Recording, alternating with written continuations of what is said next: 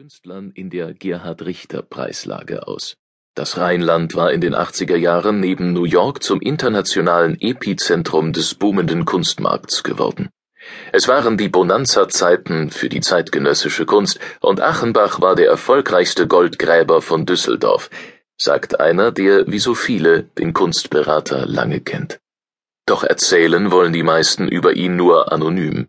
Achenbach selbst hat aus der Untersuchungshaft bisher keine Interviews gegeben. Auch seine Frau Dorothee und sein Verteidiger im Strafprozess, Thomas Elsner, hielten sich vor Prozessbeginn mit Stellungnahmen zurück. Und so muss, wer den grandiosen Aufstieg und den jähen Fall des Kunstberaters verstehen will, sich an die Wegbegleiter und an Achenbachs Selbstdarstellung halten. Gleich zwei autobiografische Bücher hat Achenbach geschrieben oder schreiben lassen. Im vorigen Jahr erschien im Verlag Hartje Kanz der Band Helge Achenbach, der Kunstanstifter vom Sammeln und Jagen.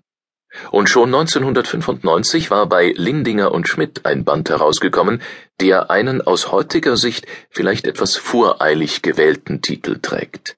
Vom Saulus zum Paulus. Kunst- und Architekturberatung.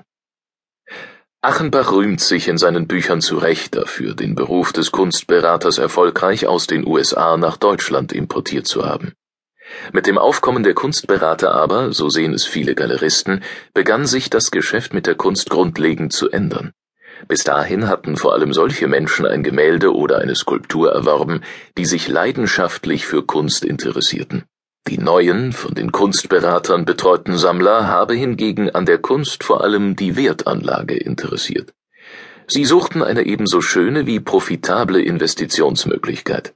Achenbach spricht gern über seine Freundschaften mit berühmten Künstlern, aber mindestens ebenso gern über die Wertzuwächse der von ihm gekauften oder vermittelten Kunst. Was seinen Erfolg noch nicht ganz erklärt. Achenbach scheint eine besondere Begabung dafür zu haben, Nähe herzustellen, Menschen mitzureißen und Freunde zu gewinnen. Und das auch im Milieu der Superreichen, die gemeinhin als eher vorsichtig bei der Wahl neuer Freunde gelten. Kaspar König, der ehemalige Direktor des Museums Ludwig, erzählt, dass Achenbach sich nur mit ihm zuvor völlig unbekannten und an Kunst desinteressierten Wirtschaftsbossen für zwei Stunden treffen musste, um aus ihnen passionierte Kunstsammler zu machen. Viele erinnern sich an die mitreißende Emphase dieses Mannes, an seine Bereitschaft, die üblichen Grenzen zu überschreiten. Er war der Beschaffer und hemmungslose Vermarkter der Kunst, sagt einer, der ihn in Düsseldorf oft erlebte.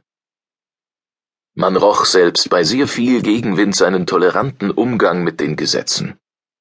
Auch mit dem Künstler Thomas Struth hat Achenbach einige Male zusammengearbeitet. Er hat großen Ehrgeiz, er ist ein Verführer und hat Spaß daran, Einfluss auszuüben, sagt Struth. Aber ich habe ihn nicht als schlechten Menschen kennengelernt. Auch für Helge muss doch die Unschuldsvermutung gelten. In den vergangenen Monaten sind allerdings viele neue Vorwürfe bekannt geworden und weitere Freunde haben sich von Achenbach abgewendet. Bei der Düsseldorfer Staatsanwaltschaft laufen weitere Ermittlungsverfahren. Achenbach soll vermögende Freunde, mit denen er die Sammlung Rheingold gründete, ebenfalls betrogen haben. Ohne Erlaubnis der Mitgesellschafter habe er dort Hunderttausende Euro aus dem Ankaufsetat entnommen. Auch die Brüder Viehhof, die ehemaligen Besitzer der Allkauf-Gruppe, haben Anzeige erstattet, weil Achenbach sie angeblich beim Kunstkauf übervorteilt hatte. Die vermeintlichen Betrugsfälle liegen teilweise mehr als fünf Jahre zurück, sind also strafrechtlich, aber nicht zivilrechtlich verjährt. Er wolle keine Details erzählen, sagt einer von Achenbachs ehemaligen Geschäftspartnern, denn man trete nicht auf jemanden ein, der bereits am Boden liege. Aber so viel sei klar, das sei Betrug gewesen, und der wiege umso schwerer, als er unter Freunden begangen wurde. Aufgedeckt wurden die Machenschaften, so ist zu hören, vom ehemaligen Museumsdirektor Thomas Kellein. Er sollte bei den Geschäften der Bärenberg Art Advice als Berater helfen, doch als er von den versteckten Margen erfuhr, alarmierte er angeblich die Bankführung. Eine Überprüfung führte zunächst zu einer internen Schadensabwicklung im Fall des Pharmaunternehmers Christian Böhringer. Er bekam 1,2 Millionen Euro erstattet. Achenbach und Haustemke sollen im Sommer 2013, so heißt es zumindest in der Strafanzeige, die